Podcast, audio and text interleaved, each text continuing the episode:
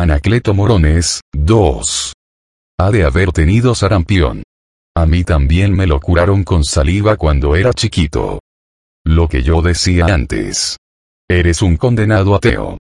Me queda el consuelo de que Anacleto Morones era peor que yo. Él te trató como si fueras su hijo. Y todavía te atreves mejor no quiero seguir oyéndote. Me voy. ¿Tú te quedas, Pancha? Me quedaré otro rato. Haré la última lucha yo sola. Oye, Francisca, ahora que se fueron todas, te vas a quedar a dormir conmigo, ¿verdad? Ni lo mande Dios. ¿Qué pensaría la gente? Yo lo que quiero es convencerte. Pues vámonos convenciendo los dos. Al cabo, ¿qué pierdes? Ya estás revieja, como para que nadie se ocupe de ti, ni te haga el favor. Pero luego vienen los dichos de la gente. Luego pensarán mal. Que piensen lo que quieran. ¿Qué más da? De todos modos Pancha te llamas. Bueno, me quedaré contigo. Pero no más hasta que amanezca.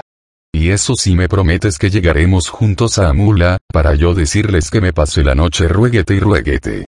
Si no, ¿cómo le hago? Está bien. Pero antes córtate esos pelos que tienes en los bigotes. Te voy a traer las tijeras. ¿Cómo te burlas de mí, Lucas Lucatero?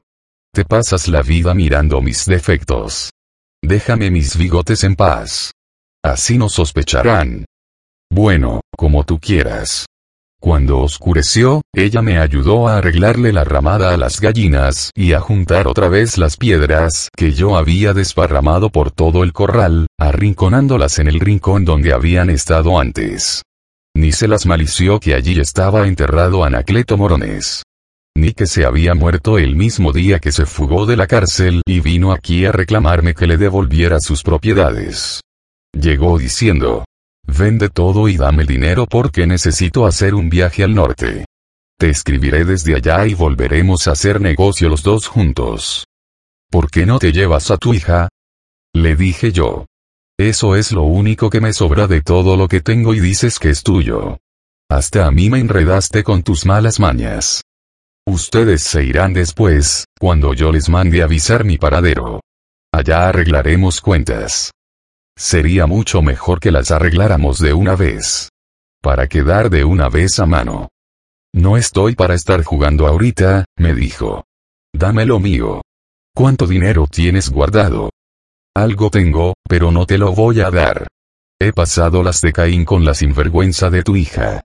Date por bien pagado con que yo la mantenga. Le entró el coraje. Pateaba el suelo y le urgía irse. Que descanses en paz, Anacleto Morones.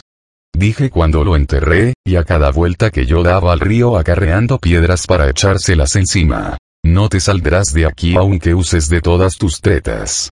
Y ahora la pancha me ayudaba a ponerle otra vez el peso de las piedras, sin sospechar que allí debajo estaba Anacleto y que yo hacía aquello por miedo de que se saliera de su sepultura y viniera de nueva cuenta a darme guerra. Con lo mañoso que era, no dudaba que encontrara el modo de revivir y salirse de allí. Échale más piedras, pancha. Amontónalas en este rincón, no me gusta ver pedregoso mi corral. Después ella me dijo, ya de madrugada. Eres una calamidad, Lucas Lucatero. No eres nada cariñoso. ¿Sabes quién sí era amoroso con una? ¿Quién? El niño Anacleto. Él sí que sabía ser el amor. Fin. El llano en llamas, 1953.